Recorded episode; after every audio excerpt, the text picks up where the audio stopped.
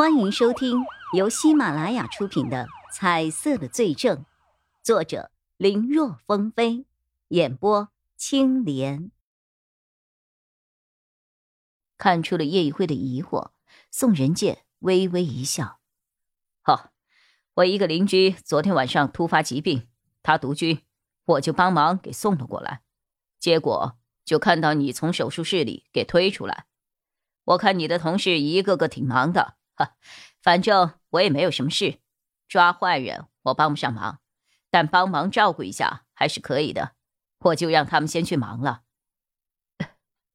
谢谢啊，宋大夫。没事的，你客气了。谢谢。叶一辉再次感谢，然后他想起了沙思良的事情，他急忙问道：“几点了？我大概昏睡了多久啊？”嗯，不长，也就三个小时。时间的话，现在是早上六点。宋仁健掏出了手机，看了一下时间。叶一辉闻言后，开始寻找自己的手机，可是他的衣服都被换成了病号服，哪里还有什么手机呀？一看床头，摆放着他的手机，他拿过来一看，屏幕已经碎了。这可能是他被爆炸的气浪所掀飞时，人滚落在地上，手机也连带着波及了。尝试了几次开机都没有反应，看来手机是彻底的废了。手机不行了，用我的吧。大概猜出了叶一辉是在关心案子，想要联系自己的同事。宋仁健把自己的手机递了过去。以前他在脑外科的时候。有一次在手术台上晕倒了，他醒来第一件事就是问当时的病人怎么样了。好在当时他是在手术结束后才晕倒的，所以病人一切安好。他很能够理解此刻叶一辉的心情。谢谢。叶一辉接过了手机，手机的背景是宋仁健和一个年轻女孩脸贴着脸的合影。两人看起来笑得十分的开心，不过背景被人工给虚化抹掉过，看不清楚是在什么地方拍的。这是你的女儿吗？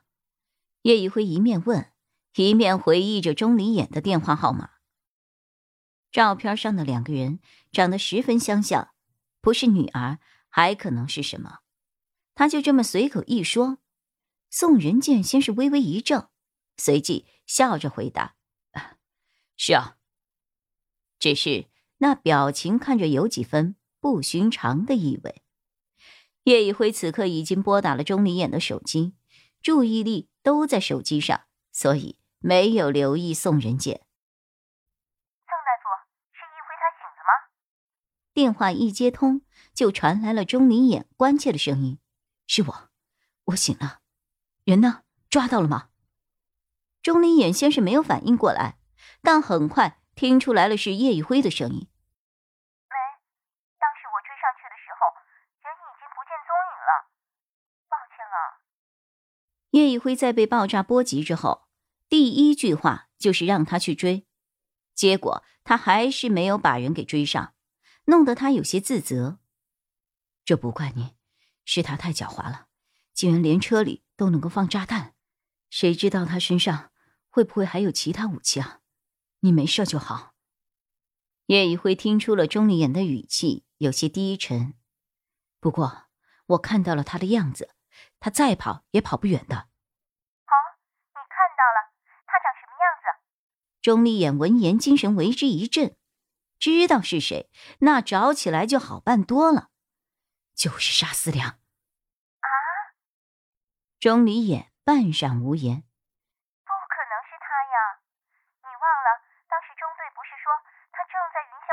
是你跟我说的呢。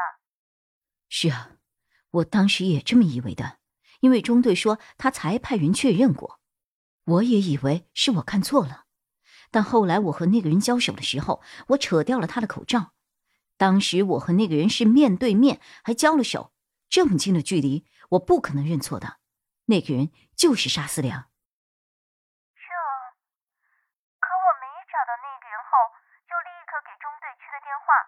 他当时也怀疑是不是盯梢的人看错了，也让人去确认过。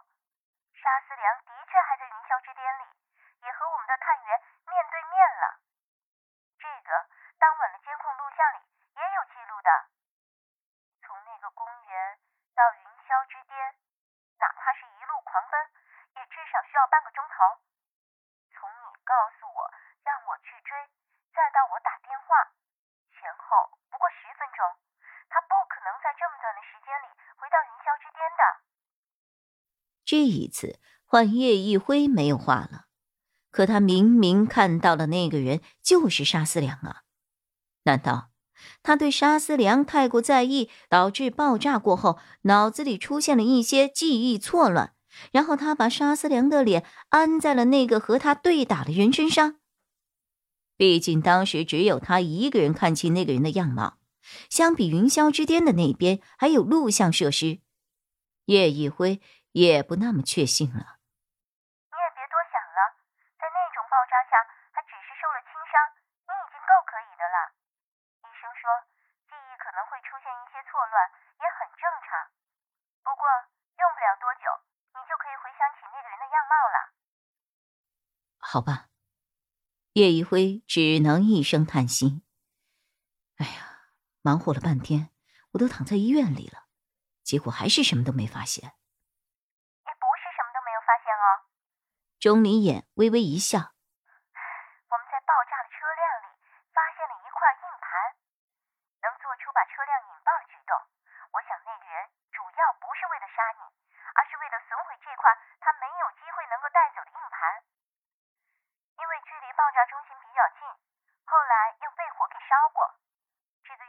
能不能够修复，暂时还不好说。